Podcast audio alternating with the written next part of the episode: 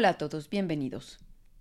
Soy Claudia Tamariz y les invito a que, como Pandora, despierten su curiosidad y abran la caja de la historia detrás de Augusto, segunda parte.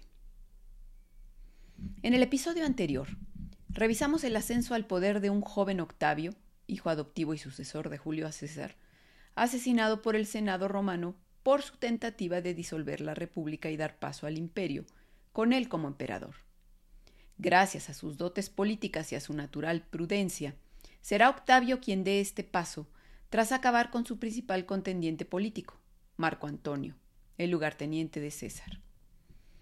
Presentándose como el salvador de la patria al vencer a Cleopatra, la reina de Egipto y amante de Antonio, Octavio consigue acabar con toda oposición a su poder y erigirse en el princeps, el primer ciudadano, evitando la investidura como emperador pero de facto ostentando todo el poder.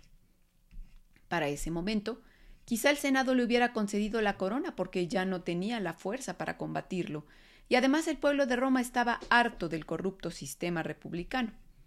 Pero Octavio conocía bien el peso de las palabras, y la de rey no gustaba en Roma.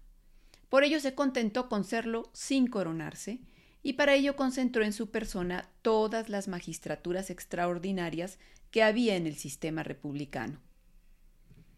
En 27 a.C., Octavio repentinamente devolvió todos sus poderes al Senado, proclamó la restauración de la República y anunció su retiro de la vida pública.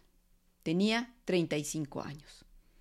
El Senado respondió abdicando, devolviéndole sus poderes y suplicándole que los retomara, confiriéndole además el apelativo de Augusto.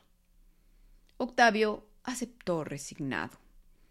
La escena, que parecía un montaje, demostraba que la facción más conservadora del Senado se había sometido a él. Sobra decir que el Augusto tuvo buen cuidado de purgar al Senado de sus más recalcitrantes opositores. Así, este órgano republicano se mostró dispuesto a ceder el poder a una única persona, al Augusto, con tal de que conservara la paz y el orden que Roma requería tras periodos de anarquía y guerras civiles, e impusiera las estructuras de gobierno necesarias para controlar el creciente territorio fruto de las exitosas conquistas de sus brillantes generales. Sin embargo, Cayo Julio César Augusto, como ahora se llamaba, continuó su política de mostrarse discreto en el uso del poder. De hecho, habitaba el palacio del Hortensio, pero su alojamiento personal era una pequeña estancia en planta baja con un despacho austero. Era además un hombre de costumbres sobrias y un trabajador incansable, pues se consideraba el primer servidor del Estado. Decíamos que su poder se asentaba en la autoridad especial que le había conferido el Senado. Bueno, pues particularmente lo hacía en dos títulos muy concretos. La potestad tribunicia, que le concediera el Senado desde el 36 a.C., pero que se convirtió en vitalicia a partir del 23 a.C. Esta, la potestad tribunicia, le permitía convocar al Senado y dictar sus programas, así como también convocar a las asambleas populares cuando lo considerara conveniente, y vetar a cualquier magistrado y cualquier ley. El otro título fue el de imperio, el imperio proconsular mayor e infinito. Los procónsules eran las autoridades romanas de las provincias. Vamos, un procónsul tenía el máximo poder militar, civil y judicial sobre el distrito a su cargo. El título de procónsul de Augusto especificaba que era mayor e infinito, es decir, que era superior a cualquier otro gobernante provincial y que abarcaba todas las provincias. En pocas palabras, la potestad tribunicia le concedía la mayor autoridad sobre Roma, el imperio proconsular sobre todas las provincias.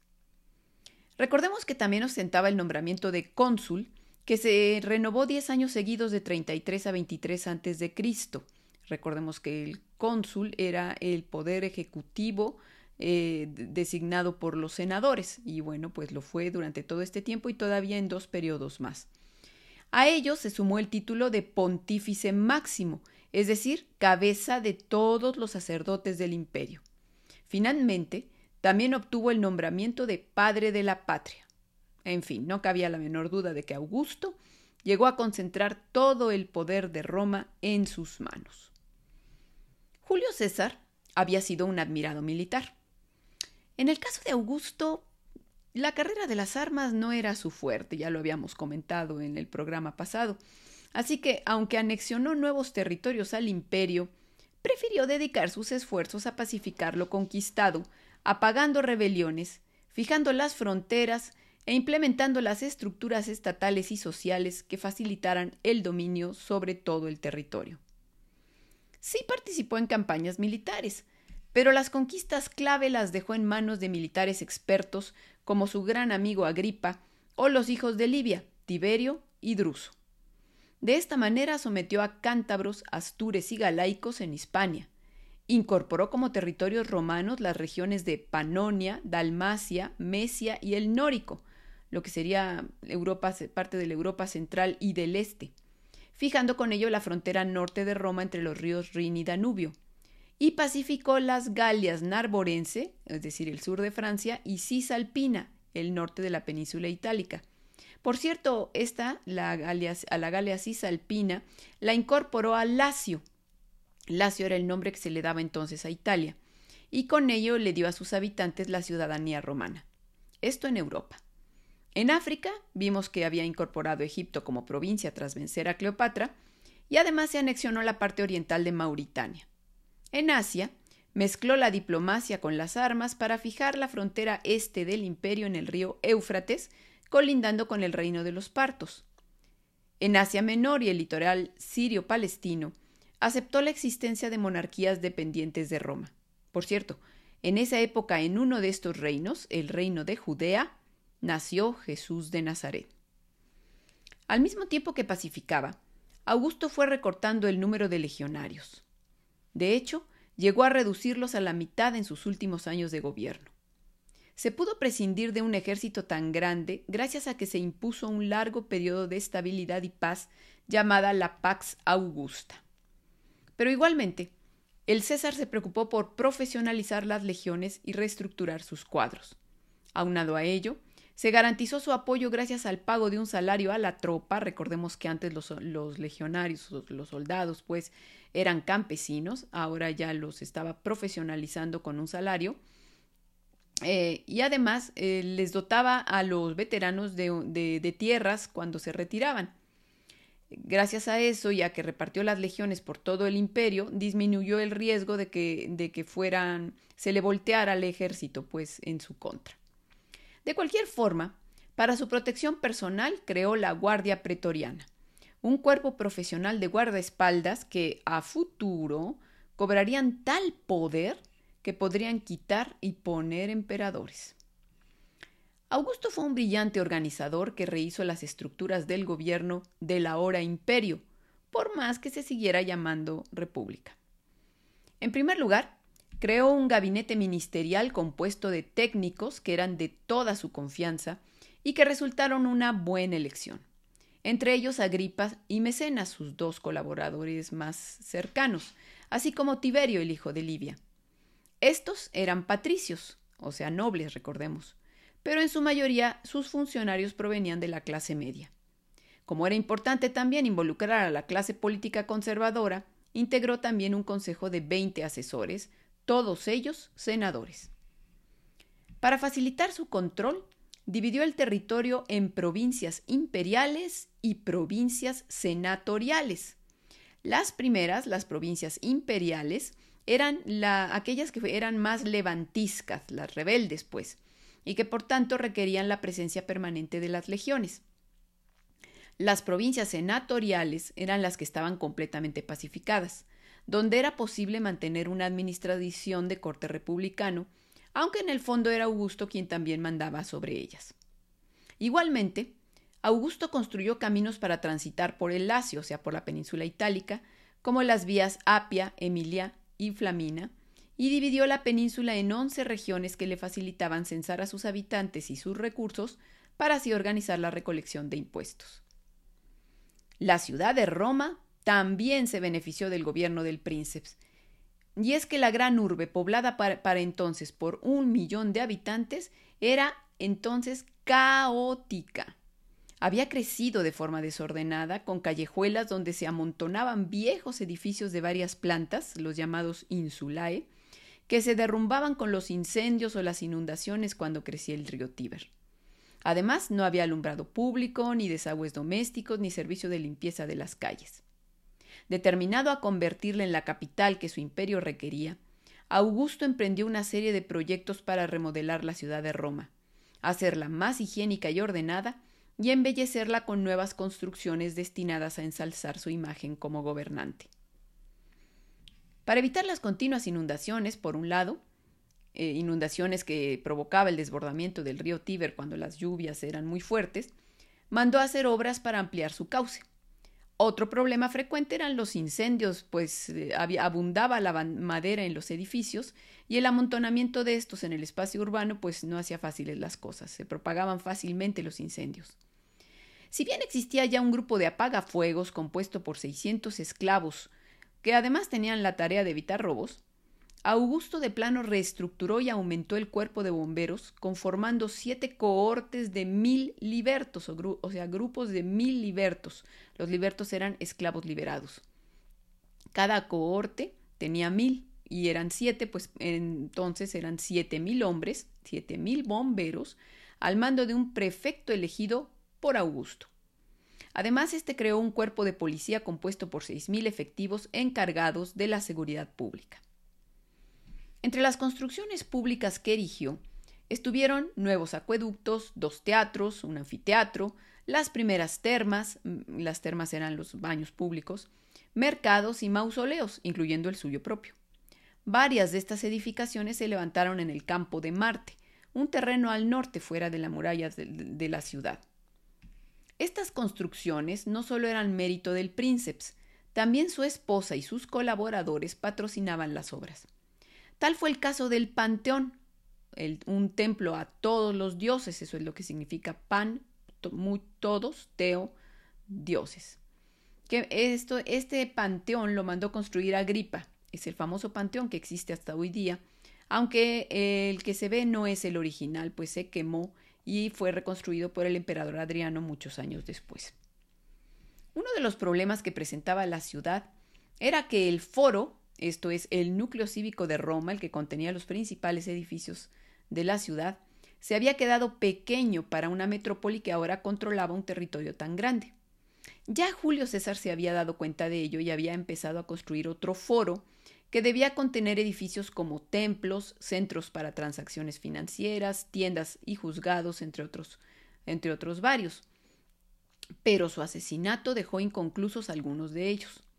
Augusto se encargó de terminarlo y de construir otro nuevo, de tal forma que a su muerte Roma contará con tres foros.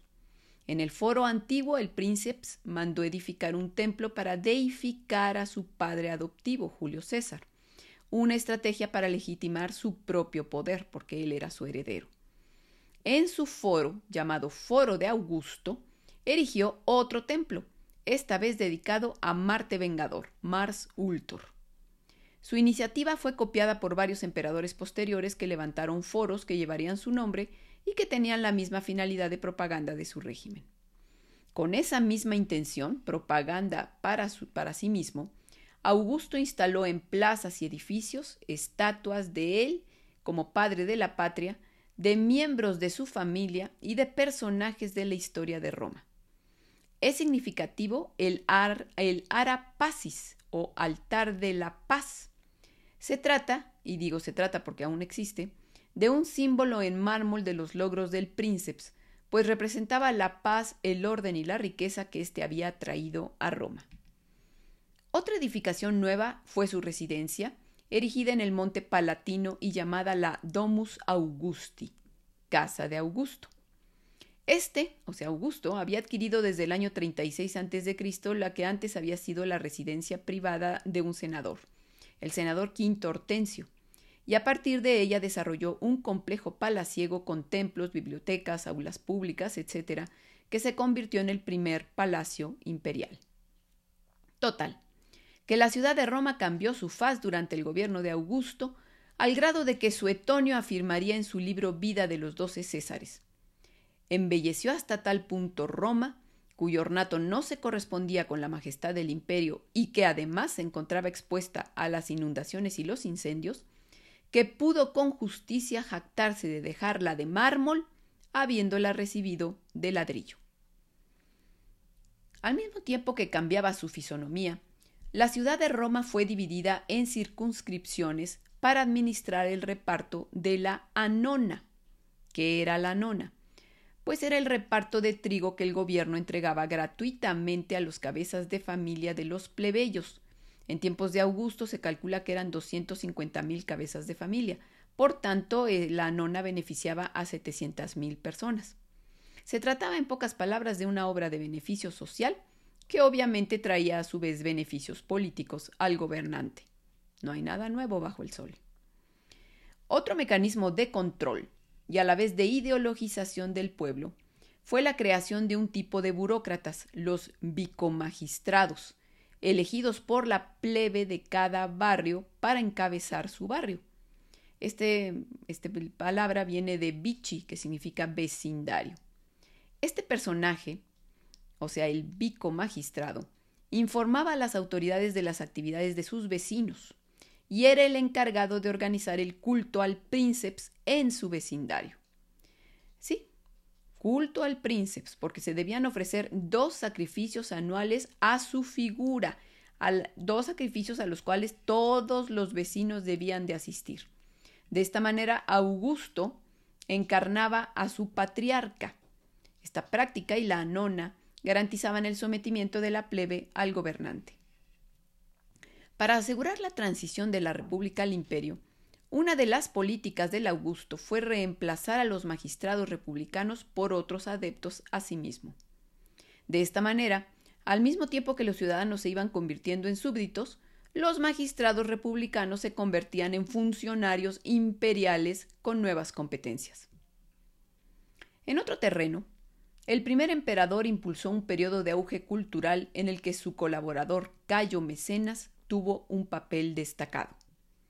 Este impulsó la cultura y el arte en Roma, protegiendo y patrocinando a poetas como Virgilio, Horacio, Propercio y Ovidio, o a historiadores como Tito Livio, invirtiendo en ellos su fortuna familiar. De ahí que su nombre, Mecenas, haya pasado a designar a todo aquel patrocinador de artistas. Pero su intención no era solamente elevar la cultura para glorificar a Roma, sino también ensalzar la figura de Augusto, Recordemos que Mecenas era su principal propagandista. Con su mecenazgo, este interesante personaje cooptó a las más grandes plumas latinas para convertirlas en propagandistas del gobierno y de su líder. Estos autores loaban los logros del princeps como una forma de legitimar el gobierno imperial ante los romanos. Como fuera, sin duda la de Augusto fue una edad dorada para la cultura y las artes. De los pilares en los que Augusto sentó su imperio fue el retorno a los valores familiares sobre los que se cimentó Roma, propuesta que fue bien recibida por los ciudadanos de a pie, hartos de los excesos y el ostentoso estilo de vida de las clases altas durante la última parte de la República. Evidentemente que si la antigua moral romana se promovía desde el poder, la familia real debía dar ejemplo de virtud. Por ello, para Augusto fue una traición imperdonable el hecho de que su hija, Julia, se comportara de forma licenciosa. Julia era hija de la segunda esposa de Augusto, Escribonia, y de hecho la única hija que tuvo, pues con Livia Drusila, recordemos que se divorció de Escribonia para casarse con Livia, bueno, pues con Livia Drusila no pudo tener hijos a pesar de sus más de 50 años de matrimonio. La niña, o sea, Julia, había nacido el mismo día en que el entonces llamado Octavio había repudiado a Escribonia. Sin embargo, la reconoció y se la quitó a su madre entregándosela a Livia para que la criara. Julia tuvo una educación esmerada dentro de los estándares de la aristocracia romana, lo que incluía inculcarle las virtudes que se esperaba de una mujer, que fuera modesta, callada, prudente y que se dedicara a cuidar de su marido y sus hijos sin entrometerse en la vida pública. Pero además, Julia estaba llamada a convertirse en un instrumento político en manos de su padre para concertar alianzas a través de su matrimonio y dar hijos al imperio, que al final pues fueron la esperanza para la sucesión, visto que Augusto no tendría más descendencia. Así, Julia llegó a tener tres maridos. Marcelo, hijo de Octavia, la hermana de su padre, quien murió dos años después del matrimonio, Agripa, el general amigo de Augusto, con quien tuvo cinco hijos, pero del que también enviudó, y Tiberio, el hijo de su madrastra Livia. Este último, un matrimonio que pronto se descompuso por la diferencia de caracteres de los esposos y porque Tiberio fue obligado a divorciarse de una esposa a la que amaba para casarse con Julia. Al final, el matrimonio fue disuelto cuando Augusto se enteró de que su hija engañaba a su marido. Autores antiguos afirman que Julia era una mujer de gran cultura, pero hedonista, terca y mordaz. Difícil saber si este es un retrato fiel del personaje. Lo que sí parece un hecho es que Julia se sentía frustrada y amargada por el papel que le obligaban a jugar, y en algún momento de su vida, que por cierto pudo haber sido desde que estaba casada con Agripa, mostró su rebeldía cometiendo adulterio. Al parecer fue discreta en sus relaciones, pues si venía desde la época de Agripa, pues debe haberlo sido. Pero en el año 2 antes de Cristo no se sabe bajo qué circunstancias su comportamiento salió a la luz. Se supo entonces que había tenido varias aventuras amorosas, la más importante con el hijo del gran rival de su padre, Julio Antonio, hijo de Marco Antonio. Las malas lenguas mencionan también su participación, la participación de Julia, en fiestas donde corría el alcohol e incluso se dice que ejerció la prostitución. Aunque muy probablemente esto es parte de una leyenda negra inventada para justificar la reacción de su padre, porque Augusto, interpretando su conducta como alta traición contra su autoridad como padre y como emperador, se enfureció y decidió darle un castigo ejemplar. Condenó a Julia al exilio perpetuo en la isla de Pandataria, en Nápoles, prohibiéndole cualquier lujo y la compañía de los hombres. Aunque años después suavizó la condena permitiéndole trasladarse a un lugar más cómodo, Julia no fue perdonada por su padre y jamás pudo volver a Roma, ni siquiera muerta. Por su parte, sus amantes también fueron enviados al exilio y Julio Antonio se suicidó antes de ser condenado a muerte.